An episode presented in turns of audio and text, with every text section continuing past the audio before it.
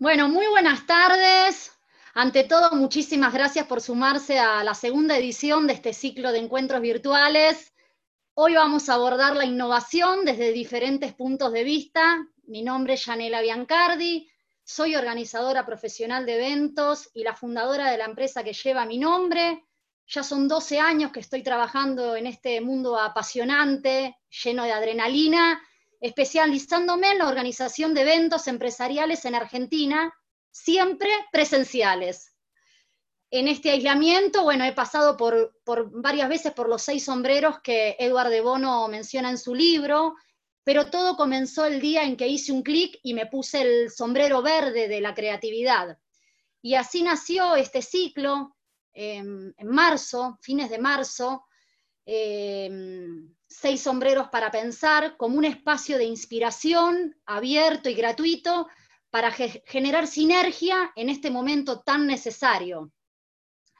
Este ciclo es posible gracias al apoyo de las marcas y personas eh, que nos acompañan, por ejemplo, Wonderheide, Combo, Brigitte de Gap, B-Storming, Schneider Electric, Líder Arte, De Contenido, Eventos de Argentina, Web y Eventos, Runa, y bueno, ahora sí, no quiero quitarle mucho tiempo eh, a las seis sombreros. Les voy a presentar a la primera speaker de esta tarde, de esta edición. Ella es la gran Laura Lesman, directora regional de innovación en Bonderheide.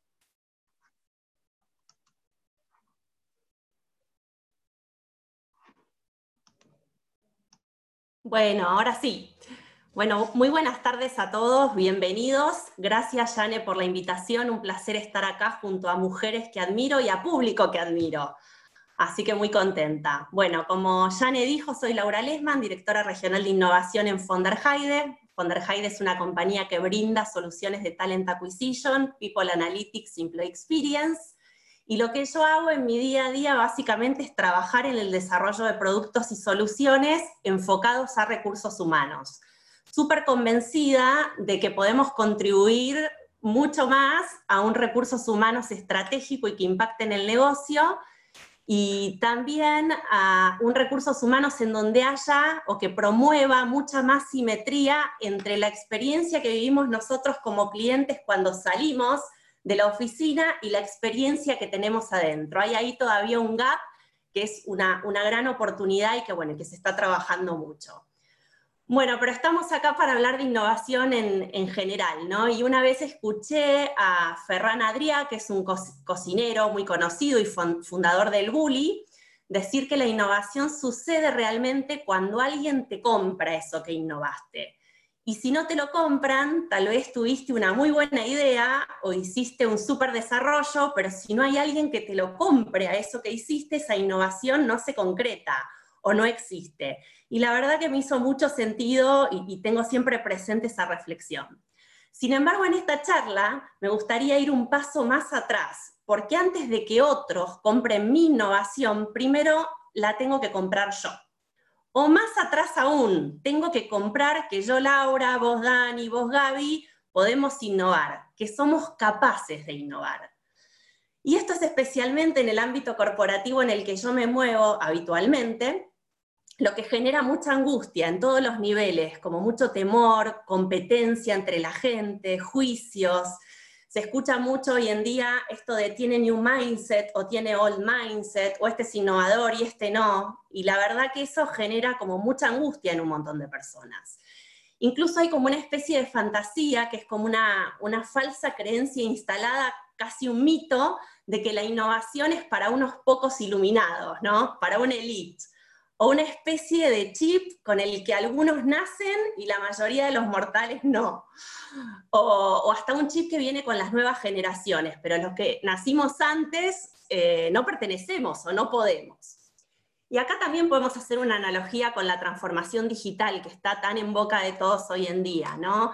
Y la verdad que el coronavirus nos mostró que podíamos ser mucho más digitales en el día a día de lo que éramos unos meses atrás. Entonces, bueno, un poco la pregunta que quiero, quiero dejarles es qué vamos a aprender de esto. ¿Es la transformación digital o la innovación realmente algo para unos pocos? Y para mí, innovar es para todos. para mí todos podemos ser protagonistas, pero para que esto suceda y se ponga en marcha y obtengamos resultados, el primer paso es creer que somos capaces. Y en nuestra propia transformación, el poder transformar nuestra manera de pensar y de hacer, aunque eso implique eh, dejar de lado lo que nos hizo exitosos hasta ahora, incluso tener que desaprender cosas para dar lugar a lo nuevo, ¿no? ¿Por qué no podríamos ser innovadores? Y la verdad que para mí es como parte de la especie humana. Si venimos al mundo a dejar una huella, y esa huella que dejamos, este, claro está que no es igual a la de nadie, porque tenemos un ADN, eh, cada huella es nuestro, lleva nuestro ADN, no hay dos personas iguales. Bueno, desde esa génesis, ¿por qué no pensar que realmente está en nuestro ADN ser innovadores si no hay dos personas iguales? ¿no? ¿Por qué no? Entonces, bueno, cuando me pregunto entonces, ¿qué es innovar? Para mí, la innovación es un viaje, no es un destino. Innovar tiene que ver con desafiarnos, con desafiar el famoso statu quo, sea cual fuere, eh, porque para mí todos podemos ser disruptivos, porque la disrupción no es una vara que si pasamos una certificación nos recibimos de todos expertos en disrupción. Para mí ser disruptivos tiene que ver con movernos desde el lugar en el que cada uno está parado. Eh, la vara de la disrupción somos nosotros mismos, la cultura de nuestra compañía, y la cultura la hacemos todos. Innovar para mí es una manera de ser, es un mindset. De hecho, eh, esto pega mucho conmigo, tiene que ver con una predisposición a lo nuevo, a estar atentos, a ser curiosos, a investigar, a estar con un ojo adentro de nuestro negocio o profesión, pero con el otro ojo en el mercado. Eh, tiene que ver con atender las tendencias, las noticias, lo nuevo en tecnología, tomar cursos de diseño. Para mí hoy todos tenemos que saber diseñar, tenemos que saber de agilidad, tiene que ver con hablar con otros, con leer, básicamente con salir del silo. El silo de nuestra área, el silo de los equipos con los que trabajo habitualmente, el silo de mi manera de hacer siempre las cosas igual. Para mí, el silo de mi compañía va por ahí, ¿no? Eh, la, la, pregunta es cuánto estamos realmente saliendo del silo, cuánto tiempo le dedicamos a la agenda a pensar en el futuro o a leer. A veces pareciera como que está hasta mal visto que nos pongamos en la agenda un espacio para leer, siendo que hoy leer sobre nuevas tendencias debería ser una obligación para todos nosotros, incluso hasta nos da vergüenza y lo vivimos con un poco de culpa. Innovar también tiene que ver con pedir. Sí, ya hoy el pedir no es más un símbolo de debilidad, sino un recurso más que nunca si sabemos que tecnología, eh, no sé, es importante hoy más que nunca, bueno, vayamos con Haití y preguntémosle qué saben de tecnologías emergentes, cuéntenme. O si sabemos que la cosa va por Customer Experience, vayamos y preguntemos eh, al área de UX eh, qué es lo que hacen, sin miedo, pero por sobre todas las cosas, sin ego. El peor enemigo de la innovación es el ego, sin aceptar que no sé, no hay lugar para lo nuevo. La vulnerabilidad en este contexto complejo y tan cambiante está bien, o sea, ser vulnerable está bien. Em, con lo cual, nada, el que tiene la info no tiene más el poder como antes, sino que el poder lo tiene quien comparte esta info con otros, aquel que se nutre con los demás, el que toma elementos del contexto y arma el mejor equipo que haga algo con eso, ¿no? Eh, innovar también tiene que ver con equivocarnos, comprobar, con iterar, aprender, pivotear, todas estas palabras que están tan de moda en este contexto. Y después tiene que ver también mucho con los micromovimientos, con no pensar la innovación como que se te ocurrió la idea del siglo y con eso te ganas una medalla, sino con qué puedo tomar de eso que leí, qué condimentito chiquitito puedo tomar que puedo incorporar a mi rutina, ¿no? Como que para mí la innovación es mucho más eh, factible si la pensamos desde ese lugar de los micromovimientos. Innovar sobre todo para mí tiene que ver con una actitud eh, de nunca dejar de buscar eso que hace que te brillen los ojos, ¿no? que te despierta pasión, de buscar. Eh, y, y, si no sabemos por dónde empezar a innovar, probemos, leamos, tomemos cursos, hablemos con gente distinta, porque en el camino de probar la magia sucede, por lo menos así me pasó en lo personal. Y bueno, nada mejor que este contexto de pandemia para preguntarnos en serio ¿Cómo sería mi empresa si naciera hoy? ¿Cómo sería mi área si naciera hoy o mi emprendimiento si naciera hoy? Pero por sobre todas las cosas, ¿cómo sería yo si naciera hoy? Gracias.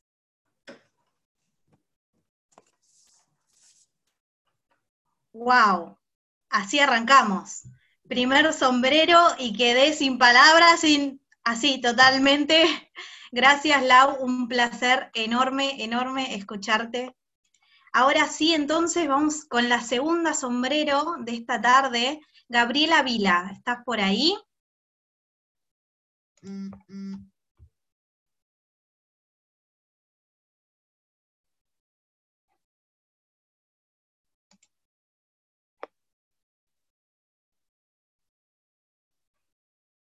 Gaby, danos un segundo, que está silenciada.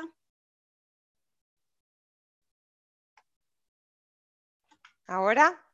Perfecto, todo tuyo. Hola, buenas tardes a todos, a todas, la comunidad sombrerera. Eh, bueno, muy agradecida también de participar y de que estén por ahí también eh, todos los que nos apoyan y espero poder ayudar a la reflexión también. Eh, bueno, como dice Aldi, soy Gabriela Vila, este, soy argentina, estoy en Brasil, viviendo hace ocho meses, soy ingeniera química, trabajo hace cuatro años en Techint, me gradué de MBA y en el medio me fui afuera a especializarme en gestión de la innovación y ahí, bueno, eh, empecé en, esto de, en este mundo. Eh, actualmente estoy como responsable regional del área de tecnología aplicada, gestión de innovación y conocimiento y eh, particularmente, si nos conocen la empresa, les cuento que es una empresa del grupo Techin, también es argentina, que está formada por algunas otras como Tenaris, Ternium, Tenova, y brinda servicios de ingeniería, construcción, suministros, operación, gerenciamiento de proyectos a nivel global, varias industrias. Así que bueno, la pregunta sería cómo, cómo innova ¿no? una empresa así, tan, tan, tan diversa, que, que es bastante, es muy multinacional, y la realidad es que es una empresa que innova en todas las áreas y procesos de la compañía, ¿no? Eh, obviamente que lo que es innovación para Techin puede no serlo para otras, y eso es algo que venimos aprendiendo, y por eso es importante definir qué es innovación, porque si todo es innovación, nada es innovación. Así que hay algunos ejes como gestión, producción, operación, producto, cuando es en caso de ingeniería, servicios, seguridad, que ahí focalizamos principalmente.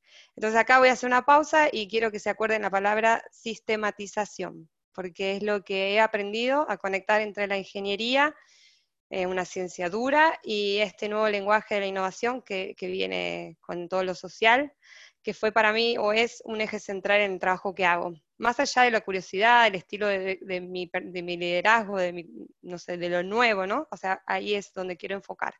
Un poco de contexto, el área de innovación se creó hace dos años y medio, eh, cuando empecé, es transversal a toda la compañía, depende del CEO, y antes de todo esto existían programas aislados de ideas, ¿no? Hoy se escucha mucho esto de las ideas, las ideas, que asistían ahí todos los empleados, y tuvo cierto éxito, porque creó cierta cultura, ciertas eh, detecciones de, novedades, necesidades, pero bueno, todos sabemos que un programa de innovación sin una estrategia clara, sin un marco, no alcanza para poder llevarlas a, la práctica.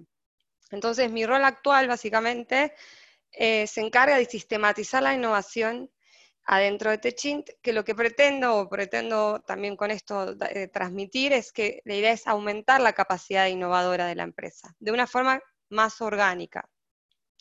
Por lo, que puedo describir, sistematizar implica organizar, ordenar, reconstruir, eh, poder dar jerarquía a ciertos elementos, ayudarnos a tomar conciencia de los recursos ilimitados, mejorar el acceso tanto a información, tanto a, otros, a otros usuarios, y reducir los esfuerzos. Por lo tanto, acá mi rol eh, tiene mucho de, esto, ¿no? alinear la estrategia de innovación a la empresa, llevar el portfolio de proyectos de innovación, intervenir en las interfaces entre áreas, o sea, interconexión de procesos, mucho, mi, mi, cabeza va y viene a, todos los procesos de la empresa, a todas las soluciones, todo lo que estamos viendo, mucho desafío del status quo, mucha visión a futuro, impulsionar la transformación cultural, sin lugar a duda, y la digital, obviamente, gestionar problemas, soluciones, y el, por lo tanto, y por lo, por lo tanto, y, por sobre todo gestionar el conocimiento nuevo que se genera durante el proceso de cualquier innovación. Y algo muy, muy importante es todo lo que son los nexos entre el ecosistema, ¿no? Acá eh, nosotros nos alineamos de alguna forma, no estamos certificados, pero sí nos alineamos al sistema de gestión que propone la ISO 56002. Y voy a hacer un paréntesis otra vez, no es que ella va a endurecer la creatividad y los procesos creativos, no, lo que apunta es a mejorar nuestra gestión en la innovación para eso que les estaba diciendo antes. Por lo tanto, mi, mi equipo de trabajo es toda la empresa y por lo tanto también la innovación la hacemos entre todos y todas. Así que un poco mi reflexión con esto de la pandemia es que creo que el cambio llegó, sin pedir permiso obviamente, ayudando a desactivar esa resistencia que percibí durante estos años. Obviamente la agenda que tenía se alteró bastante, eh, pero lo que no cambió fue la dirección en la que estábamos yendo. Los drivers o los motores de innovación no cambiaron, es más, aún se, reafirmaron para permitirnos reformular mejores y nuevos modelos operativos, nuevos modelos de gestión, que actualmente nos permiten de alguna forma mantener las obras operando, pero nos permiten ya tener un concepto más claro para ser más competitivos en el futuro. Así que bueno, un poco como agente de transformación, que amo decir esa palabra, eh, si bien lo, percibimos como una acelerada en la innovación en todos los niveles, lo que yo creo que realmente se aceleró es eh, la confianza y la creencia en que la innovación es un driver estratégico. Así que para mí, a pesar de esta situación tremenda que estamos viviendo, em, yo lo vivo con cierto optimismo porque veo que no hay que convencer ya más a nadie, ¿no? Como que la innovación no se puede disfrazar, es lo que va. Eh, así que la pausa forzada que nos toca vivir, para mí sirvió para destrabar mucho esto, estas formas de pensar y nos permite reimaginar y reformular maneras de encarar nuestras actividades que desde mi lugar yo veía el futuro muy cercano, muy hacia dónde íbamos y creo que hoy ya ese futuro que veía lo estamos viendo ahí todos porque se adelantó y eso a mí me parece maravilloso. Así que bueno, pensar como un innovador implica un cambio de mentalidad, un cambio de mindset. Y bueno, con todo esto yo quisiera resaltar eh, que la innovación es más que un proceso creativo y es, más que la generación de cambios, más que la generación eh, o la aplicación de tecnología, sino que implica tener una noción de interconexión que nos ayude a ordenar, que nos ayude a organizar y a transformar ese sistema donde estamos haciendo la innovación.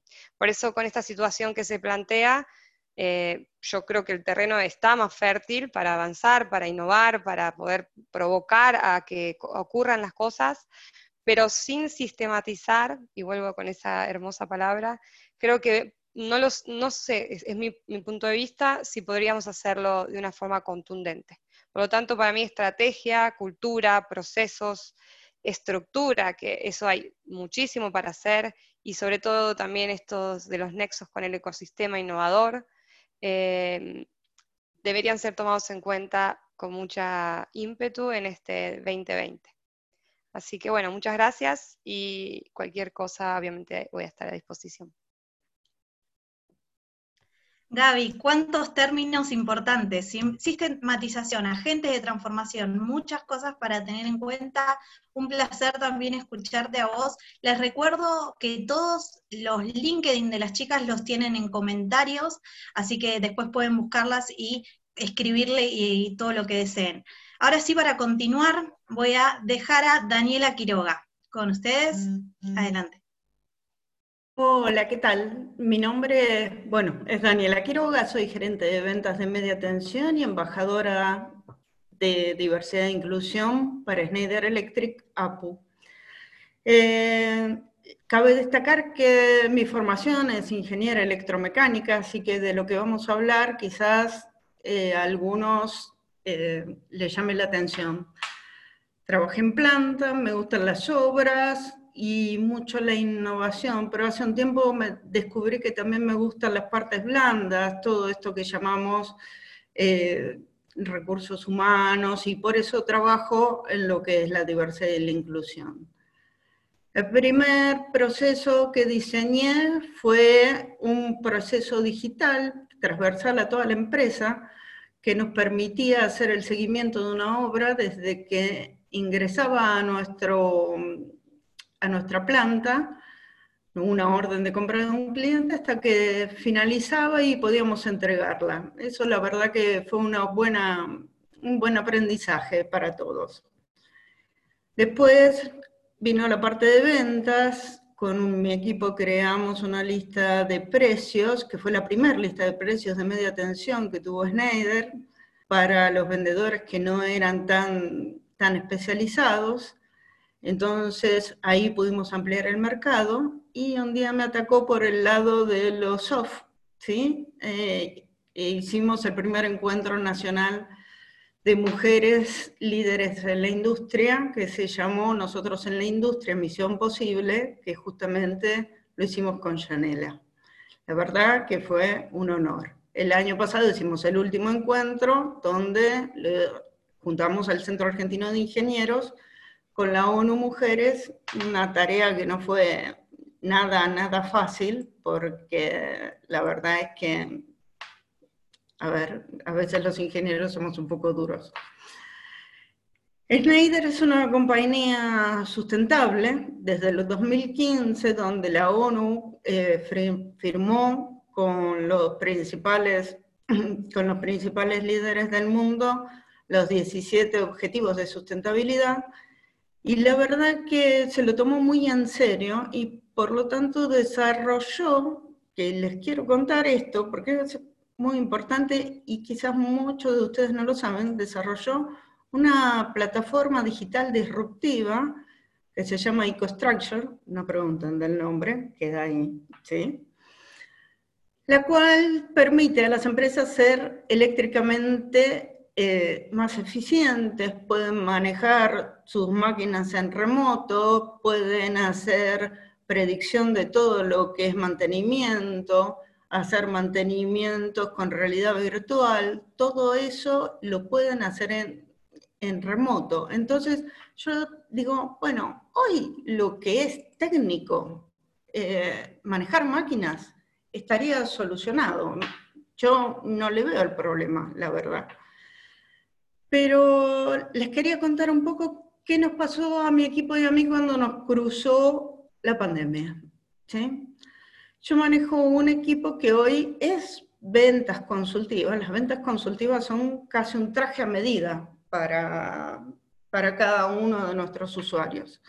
Entonces esto se vende face to face. Entonces nos encontramos que teníamos que vender, pero no teníamos cómo o sí teníamos cómo, o creíamos que teníamos cómo. Pero la realidad es que nos encontramos que cada uno de nosotros tenía una realidad distinta porque ellos están en distintos lugares del país. Entonces, eh, cada punto del país se comunica en forma distinta, no es igual.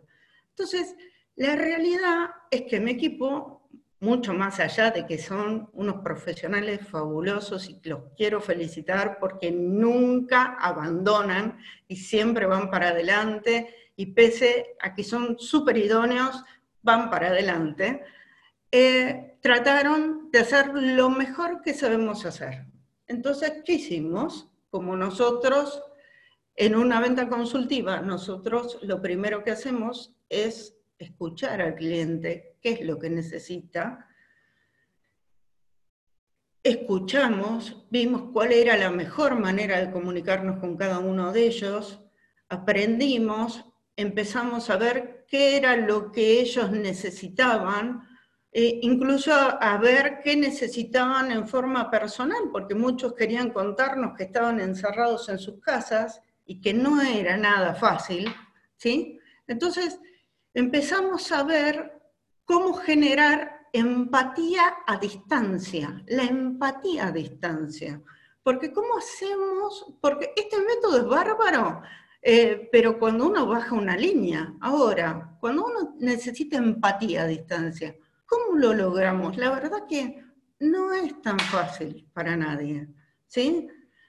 Así que bueno, nos adaptamos a lo que los clientes nos pidieron, nos fuimos adaptando. ¿Nos falta para aprender? Sí, muchísimo. ¿Nos falta seguir para adelante? Sí, pero sabemos que no podemos aflojar. Cualquier idea es buena. Cualquiera de ustedes que tenga una buena idea también nos la puede hacer llegar, la verdad que somos muy abiertos en eso. Y yo lo que quiero decirles es que la única opción es adaptarse, porque como decía Darwin, no es la especie más fuerte ni la más inteligente la que sobrevive, sino la que mejor se adapta. Gracias.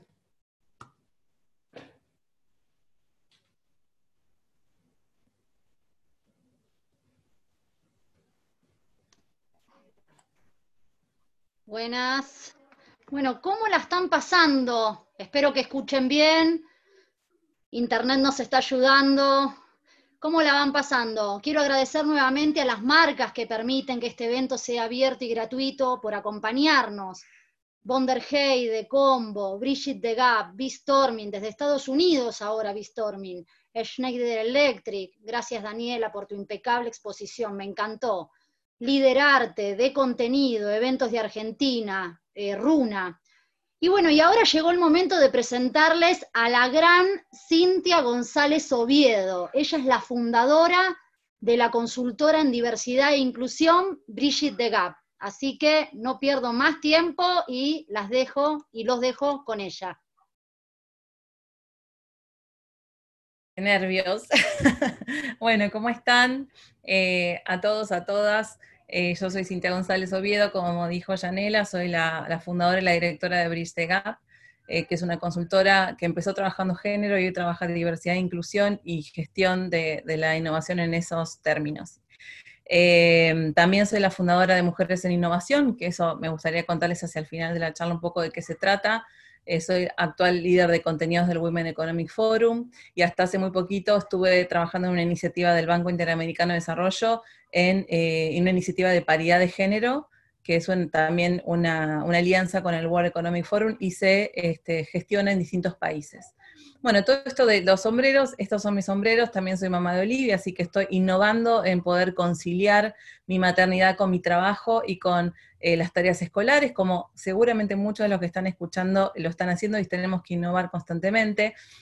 Y bueno, y hoy vamos a hablar de algunos mitos o algunas ideas que tenemos que trascender para entender cuál es la relación entre la diversidad y la inclusión. Me gustaría empezar a hablar de eso. Eh, en principio, hay grandes frases ¿no? que, que, escuchamos, que leemos en LinkedIn, como, bueno, no hay innovación sin diversidad, este, ahora pareciera que es un driver de muchas empresas hablar de diversidad y que fomentarlo. Eh, de hecho, hay algunas mediciones que dicen que las empresas más diversas, sobre todo en lo que son los, los percentiles más altos, en lo que tiene que ver con los lugares de decisión, son eh, las empresas que pueden innovar hasta siete veces más que, sus competidores, con lo cual es una ventaja competitiva. Y uno diría, ¿y qué tiene que ver todo esto con la innovación? ¿no? Eh, algunas de las cosas, algunos de los conceptos introductorios los estuvieron mencionando mis compañeras de evento, eh, y a mí me gustaría eh, empezar a deconstruir algunas de estas ideas. Cuando trabajamos en diversidad, desde, mí, desde el abordaje de Bridge de Gap, desde el modelo que tenemos, en principio cuando llegamos a una organización tenemos que trascender algunas resistencias, tabús y mitos que hay respecto a estos temas. Es decir, que lo que primero nos vamos a encontrar es un montón de imaginarios, de prejuicios respecto a, por ejemplo, que acá ya hay igualdad, o eh, somos, 50, somos 51 y 49, así que este problema no lo tenemos, o dimos una, una charla de sesgos, este, no hay percepción de la desigualdad, es decir, las mujeres o las minorías dicen, la verdad es que a mí nunca me discriminaron. Entonces, todo eso es el primer, lo que yo digo, el kick-off en una organización. Bueno, cómo empezamos a trabajar con, ese mindset y en realidad la expectativa es como hacer una charla o cerrar el tema y lo que se abre es un crisol de perspectivas. En primer lugar, la diversidad tiene que mucho más que ver con, con, mucho más que el género, tiene que ver con muchas diversidades. Nosotros como metodología tenemos 12 diversidades distintas, entre las que se incluyen, por ejemplo, la flexibilidad o la rigidez al cambio. Esto se cruza mucho a veces con generaciones y la transformación digital. Si una persona está hace mucho tiempo en una organización, va a costar mucho más que se flexibilice, pero también eh, áreas como, bueno, género, orientación sexual, eh, generaciones, como les decía, la etnia, la, discapacidad, eh, y otras como salud, belleza hegemónica, es decir, la belleza física, cómo son los prototipos y los estereotipos que circulan. ¿Estos son eh, ventajas para algunas personas que cumplen con algunos cánones o no? O sea, tratamos de ser lo más disruptivos en cuanto a la diversidad. Y ustedes dirán, bueno, ¿y por qué tanto interés en, en generar este mindset? Porque cuando tenemos un crisol de perspectivas, tenemos varios, hay varios argumentos para explicar por qué necesitamos equipos muy diversos. Por un lado, eh, vamos a llegar cuando estamos con, tenemos una tendencia a las personas que se llama homofilia, que es que nos, relacionamos con personas parecidas a nosotras, que piensan como nosotros, que tienen características, orígenes similares a nosotros, y además nos da, desde los centros de placer cerebrales, nos da mucho placer que nos digan que tenés razón. Es decir, eh, es más probable que con gente parecida a nosotros vamos a decirnos mutuamente, la verdad que tenés razón, vamos a llegar a acuerdos más fáciles. En los equipos de trabajo las soluciones van a llegar más rápidos. Y, en la gestión de la diversidad, cuando hay equipos con perfiles muy diversos, las soluciones tardan mucho más, son más innovadoras, pero se tarda más en llegar a ese, a ese punto eh, de acuerdo. Eh, por, esta, por, este, por estos puntos ciegos, cuando nosotros estamos con personas muy parecidas, de hecho es muy común eh, ir, ver congresos, eventos, donde todas las personas son como muy parecidas, eh, y se preguntan, bueno, ¿qué pasa que no hay creatividad? ¿no? ¿Qué pasa que no estamos innovando? ¿Cuál es el problema? Y cuando lo ves de afuera, bueno, todos tienen las mismas perspectivas, las mismas visiones sobre las, las distintas miradas de un negocio o un problema complejo. Con lo cual, cuando nosotros estamos con personas muy diferentes, tenemos por un lado el desafío del conflicto que trae la diversidad, pero por otro lado vamos a cubrir todos los puntos ciegos que tenemos frente a un problema, porque todos vamos a ver cosas distintas.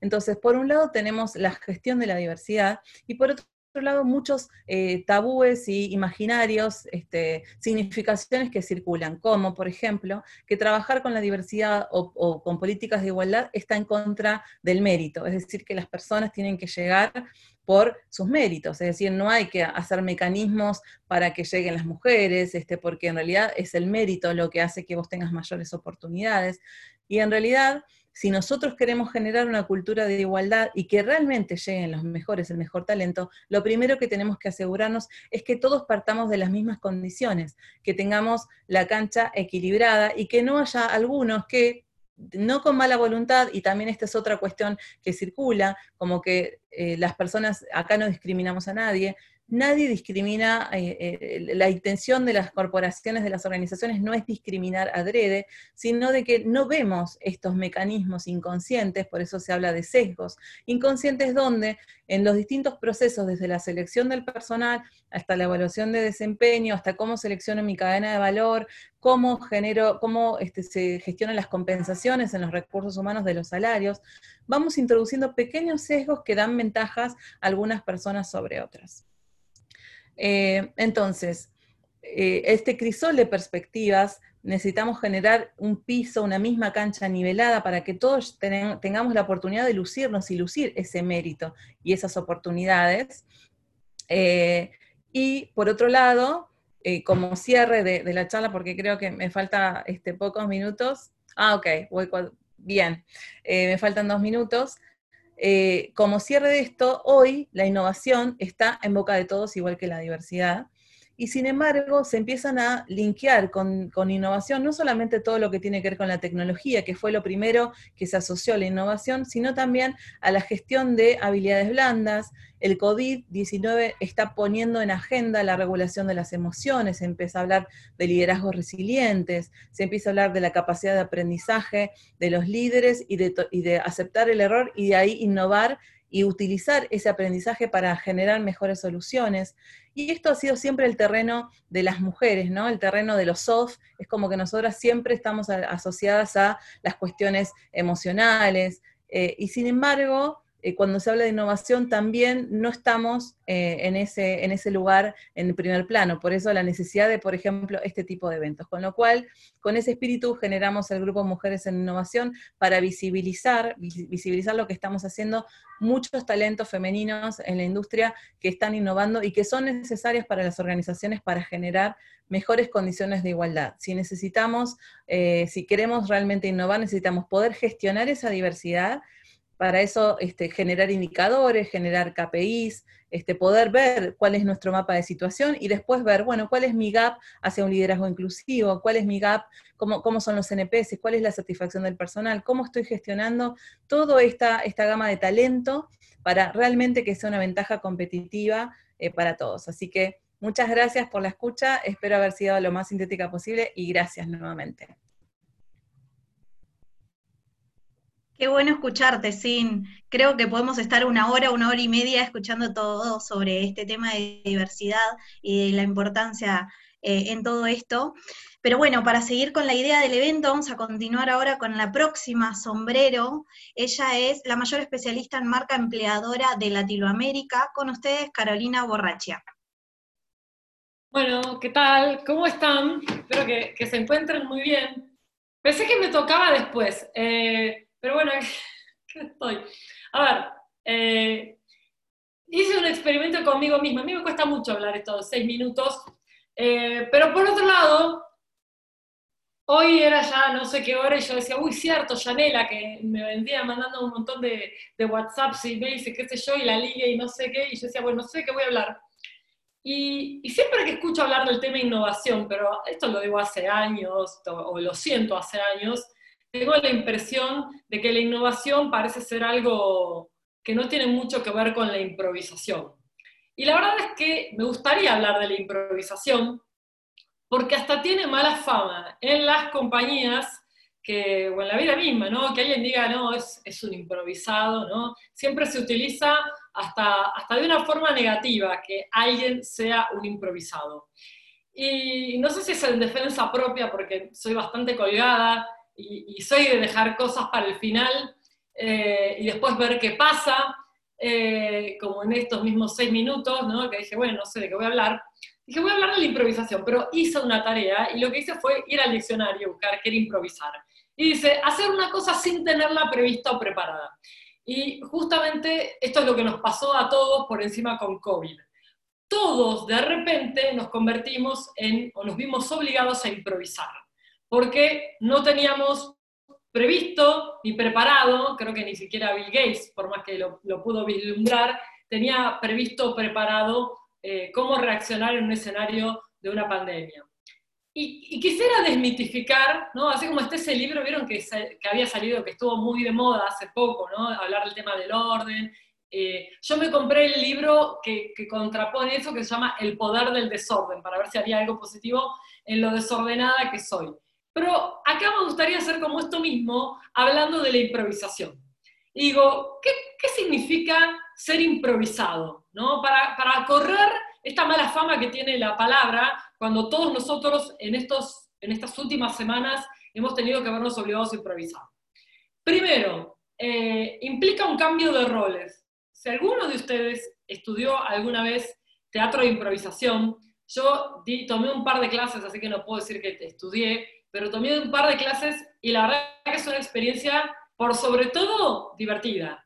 Pero ¿qué pasa cuando vos haces teatro de impro? Vos haces teatro de impro y es un grupo, debajo hay un escenario típico de clase de teatro, el profesor te dice, bueno, ¿no? nadie sabe a quién le va a tocar, ¿no? Nadie sabe a quién le va a tocar, ni cuándo te va a tocar. Y te dicen, tac, bueno, Carolina, pasa, pumba, pasás vos, pasa otro, el otro sube al escenario y te dice, yo te amaba tanto, quiero que nos volvamos a besar.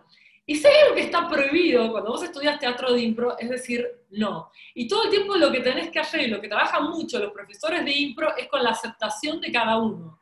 Es más, hay ejercicios concretos en el teatro de improvisación en donde concretamente no podés decir no. Todo tiene que ver desde aceptar y si el otro te puso en que, no sé, eras una jubilada eh, que no podía caminar, listo, ahí te enteraste que ese era tu personaje y a partir de ahí empezás a construir tu guion. Y realmente creo que en este The New Normal que todos hoy vivimos, eh, a todos, todos hemos tenido que movernos de roles, movernos de roles dentro de las compañías, personas que tienen que hacer más tareas operativas o tareas distintas, personas en el área de recursos humanos que se encuentran eh, chequeando la temperatura, que la gestión haya pasado tanto eh, de, lo grupal en algún punto, si se quiere, a algo no solo individual, sino hogareño, ¿no? Hogareño. Yo hablaba con, gente del Grupo Peñaflor, con Gaby Pascal, el Grupo Peñaflor, una compañía que exporta vinos, la número uno en Argentina, y decía, bueno, nosotros estamos, y contaba la encuesta y es un censo, porque nosotros ahora tenemos que entender con quién vive esa persona, si tiene acceso a Internet, o sea, cuántos, cuántos dispositivos hay en su casa, qué conexión tiene. Antes una compañía no iba a pensar en esto. Y eh, esto implicó claramente, no, nada de esto estaba previsto ni en esa compañía, ni todo lo que nosotros hoy estamos viviendo. ¿Qué otras cosas eh, implica la, improvisación? Cuando estás actuando, pero la improvisación fuera inclusive del escenario. Accionar rápido. Cuando vos estás ahí, si el otro te dice, te dije que me trajeras las flores, ¿por qué no lo hiciste y me mentiste tantas veces? Te tenés que hacer cargo que ibas a hacer eso, que le mentiste, que y tu personaje es eso. Y el otro se colocó en ese lugar y no tenés margen de salir de ese lugar. Tenés que continuar, pero con el rol que no estaba previsto, en el que te puso otro y no te pusiste vos.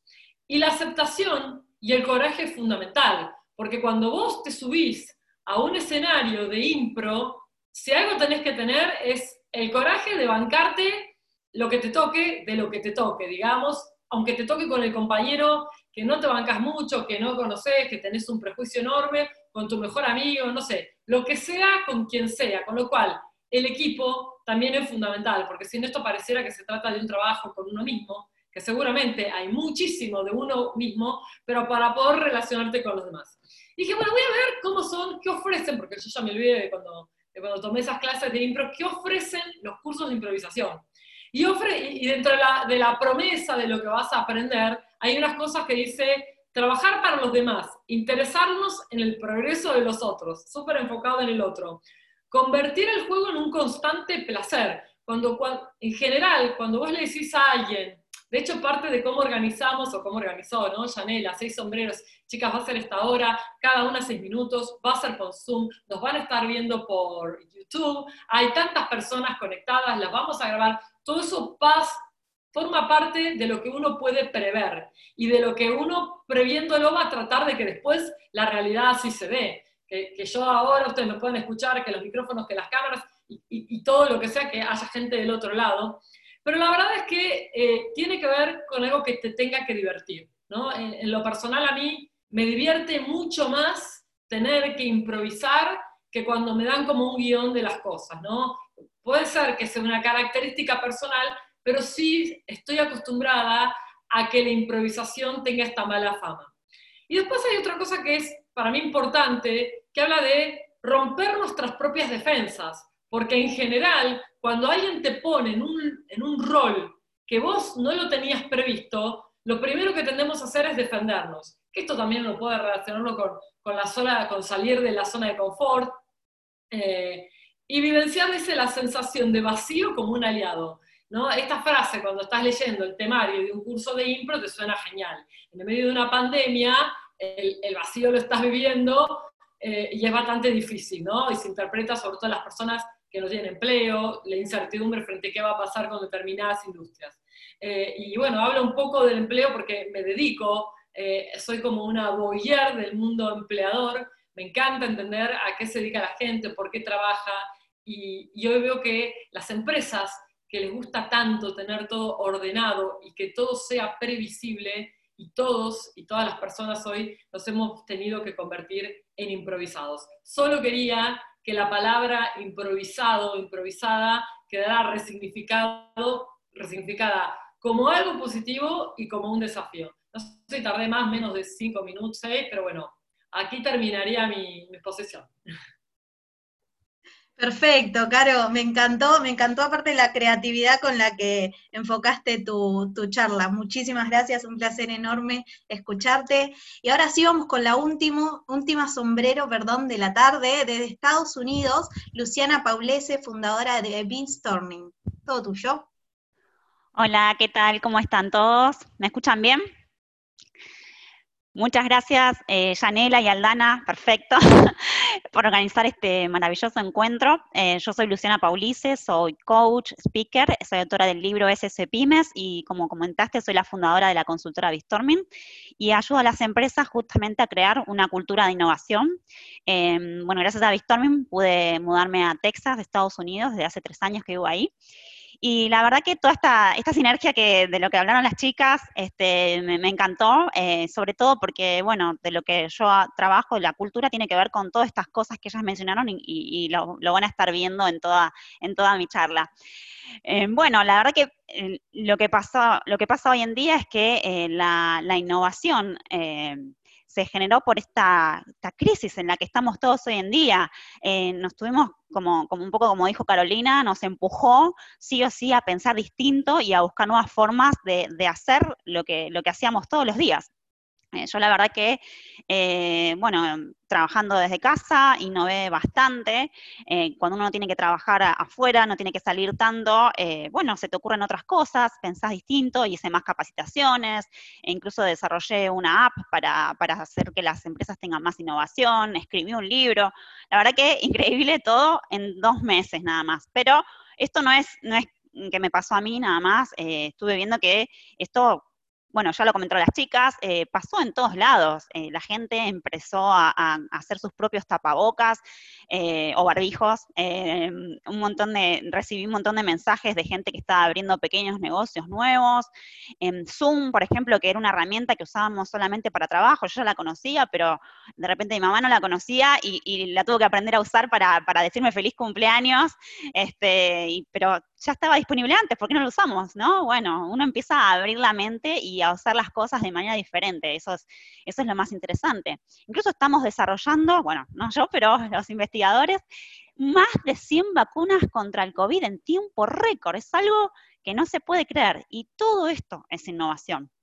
Entonces, bueno, yo le quiero contar un poco algunas innovaciones que estuve viendo acá en, empresas de Estados Unidos, eh, para que vean que quizás les puede, les puede servir en, alguna empresa donde están ustedes. Estuve viendo que hay gente de México, de Colombia, de Argentina, así que por cualquier lado. Eh, bueno, por ejemplo, la empresa 1800 eh, Conta, que es un call center que tiene más de 550 agentes que venden lentes de contacto online, y más de la mitad de su personal ya trabajaba desde su casa antes del COVID. Y ahora todos, todos trabajan desde su casa, pero imagínense que eh, pasar todos a trabajar en su casa era mucho más fácil porque ya la mitad ya lo estaba haciendo. Tuvo dos particularidades, por ejemplo, que facilitaron este cambio, eh, que los hizo más ágiles. Tenían una amplia flexibilidad horaria, entonces cada uno podía trabajar las horas que quisiera desde donde quisiera. Eh, entonces esto facilitó a la gente que, se tuvo que, empezar a trabajar desde su casa. Bueno, quizás tenían hijos y tenían que trabajar menos tiempo, o los que estaban solos podían trabajar más bueno, la, empresa ya les daba esta flexibilidad de antes. Eh, eso también tiene que ver un poco con lo que hablaron eh, Cintia antes de, diversidad, porque esto permite que eh, cualquiera, o sea, cualquiera que quiera, ¿no? Y que se capacite puede trabajar en esta empresa porque de repente puede ser una ama de casa que tiene unas pocas horas por día, o puede ser un estudiante, o puede ser una, persona con, poca movilidad, ya que no se tenía que mover de su casa. Y esto además facilita ahora que quieren contratar más empleados, eh, hay mucha más gente disponible, mucha gente ha perdido el trabajo en Estados Unidos, entonces puede, pueden hacerlo. Em, también, por ejemplo, otra de las características que tienen es que si bien es un consultor, le dan mucho, mucha autonomía a sus empleados para poder decidir eh, cómo, cómo, pueden sorprender a su cliente, lo que le llaman el, momento wow. No tienen un script, esto de la improvisación que estaba, que estaba hablando recién Carolina, ¿no? Entonces, eh, es, cuando los empleados tienen que trabajar desde su casa y no tienen un líder al lado, esta autonomía que ya se les brindó de antes, les permite trabajar de una manera mucho mejor, mucho más cómodos, en cualquier circunstancia, pase lo que pase. Este, bueno, la verdad que eh, eso fue una de las cosas que me sorprendió. Después otro call center eh, también le estaba pasando al revés, estaba teniendo menos ventas, pero ¿qué es lo que hicieron? Dijeron, bueno, vamos a aprovechar eh, la oportunidad para darle a los empleados tiempo libre para desarrollar nuevas ideas. Entonces pusieron a disposición de los empleados una app para que ellos pudieran subir las ideas que tenían, pero ideas siempre, por supuesto, relacionadas con el objetivo de la empresa, ¿no? El objetivo de la empresa no es vender zapatos, sino dar un buen servicio al cliente. Entonces dijeron, ¿qué podemos hacer con eso? ¿Qué otras cosas podemos hacer? ¿Podemos de repente eh, hacer consultoría, ayudar a otras empresas a que puedan vender zapatos online mejor? ¿O podemos hacer, eh, ayudar a otras empresas a que puedan mm, dar un mejor servicio al cliente? ¿Podemos tener hoteles, eh, venderlos online? Bueno, ahí, este, a partir de eso, con una, idea clara, una propuesta clara, eh, es, más fácil innovar. Los empleados se les da vía libre siempre que se mantengan dentro del objetivo de la empresa. ¿no? Em, y qué más, otra empresa, por ejemplo, eh, porque estuvimos hablando de concenters, eh, algo quizás da un poco más al lugar de innovación, pero también podemos hablar de empresas de energía, que a veces dicen que no son tan innovadoras. Bueno, hay una empresa nueva de energía en Texas que eh, por el tema de, la pandemia justamente desarrolló un equipo de siete personas dentro de la compañía para encargarse de contactar a todos los empleados al menos una vez por semana durante toda esta pandemia para asegurarse que estuvieran bien. Eh, esto tiene que ver un poco con el tema de, eh, empatía a distancia, que había mencionado Dani, porque hoy en día también es muy importante. Si estamos queriendo que los empleados innoven o que los empleados atiendan bien al cliente, ¿cómo podemos hacer que se sientan bien? Em, entonces, y esto vino de una empresa de, ingenieros, ¿verdad? Eh, y bueno, también dijeron, ok, eh, se dieron cuenta que algunos ingenieros que estaban trabajando desde su casa, incluso eh, eran como, estaban siendo más innovadores, estaban teniendo más ideas. Entonces dijeron, ok, quizás no volvemos pronto a la oficina y quizás los dejamos más tiempo, ¿no? Entonces, es como que más libertad les dio a, los empleados y a la empresa más ideas, más innovación. Y esto para mí es súper importante porque este COVID, más allá de todo lo, malo que está trayendo, también nos está dando a todos una, una oportunidad única, única, dedicar más tiempo a la introspección, a pensar las cosas de manera diferente, a explorar nuevas formas de hacer negocios, no solo creando nuevos productos, pero sino también haciendo quizás el mismo producto o el mismo servicio, pero de manera totalmente diferente. Eh, yo uso mucho la, herramienta, por ejemplo, Design Thinking, eh, que es una, es una herramienta que nos estimula a pensar quizás cómo el mismo producto se puede sustituir algunas partes, combinar, adaptar, o usar el producto de manera diferente, o sacarle partes, cambiar el orden de las partes o de cómo hacemos los procesos, para poder dar un servicio al cliente mejor o agregar valor al cliente no hace falta realmente, innovación no es un, producto revolucionario, puede ser simplemente combinar ideas existentes para generar una, para generar, eh, una innovación. Y bueno, hablando de eso, les cuento también, hace dos días adoptamos un gatito en casa y bueno, fuimos a tres veterinarias para que le dieran las vacunas, un poco nerviosa, no sabíamos qué hacer. Y bueno, ahí nos dimos cuenta eh, que que atendían de manera diferente, ¿no? Había dos que nos atendieron igual y había una tercera que, nos cambió la forma de hacer las cosas. Directamente nos atendió desde el auto, fue totalmente diferente, nos dieron las vacunas ya listas. Y esto te das cuenta cómo eh, el COVID puede, puede cambiarnos la forma, la forma de pensar directamente eh, y cómo podemos transformar nuestro negocio. Y podemos hacerlo en cualquier parte de, la empresa. Y tenemos que hacerlo los empleados eh, están en capacidad de poder hacer un montón de innovaciones si nosotros se los dejamos. Así que los quiero dejar con esto, que cuando empoderamos a los empleados, estos se convierten realmente en sensores del cambio y son los que están más cerca del cliente. Cuanto más sensores tenemos, mejor podemos cambiar. Así que bueno, muchísimas gracias a todos y espero lo hayan disfrutado.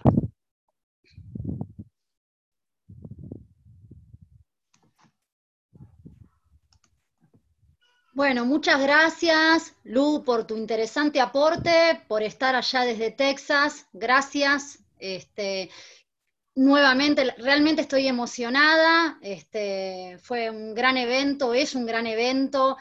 Vuelvo a agradecer a estas mujeres que hicieron esta edición de Seis Sombreros Innovación Especial por sumarse de forma genuina y sin dudarlo a esta iniciativa en tiempos de COVID. También la participación de ustedes desde sus hogares, de poder parar y tomarse una hora para reflexionar. Aldana Pa es una organizadora de eventos que hace poco estamos trabajando juntas, unos meses, medio año, por su impecable moderación, excelente el trabajo de Aldana, a Solange Lascor por los diseños creativos, ella es mi diseñadora, la adoro, y como siempre a las empresas que nos acompañaron en esta edición. Para finalizar, si sus empresas desean participar apoyando esta iniciativa en las próximas ediciones, nos pueden eh, contactar a través del sitio web www.janelabiancardi.com.ar en la semana vamos a estar enviándoles eh, el audio de las charlas, algunos datos de contacto, y recuerden, como dice Kobe, que lo adoro, gracias a una amiga y coach que me hace leer los libros, Agostina Fasanela de Liderarte, la fuerza reside en las diferencias, no en las similitudes. Gracias infinitas por estar. Nos vemos en la tercera edición el mes que viene. Gracias.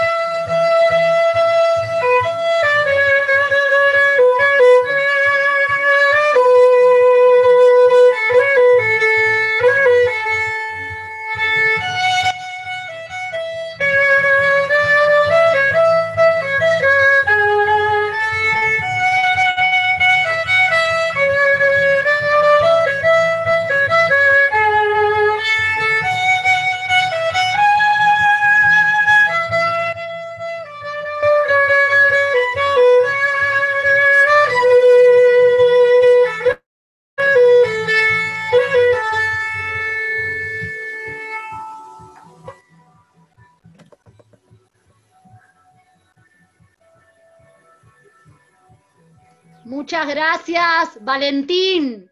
Muchas gracias a todas las sombreros. Muchas gracias Argentina, Brasil, Colombia, México, Estados Unidos. Gracias. Nos vemos el mes que viene, en junio.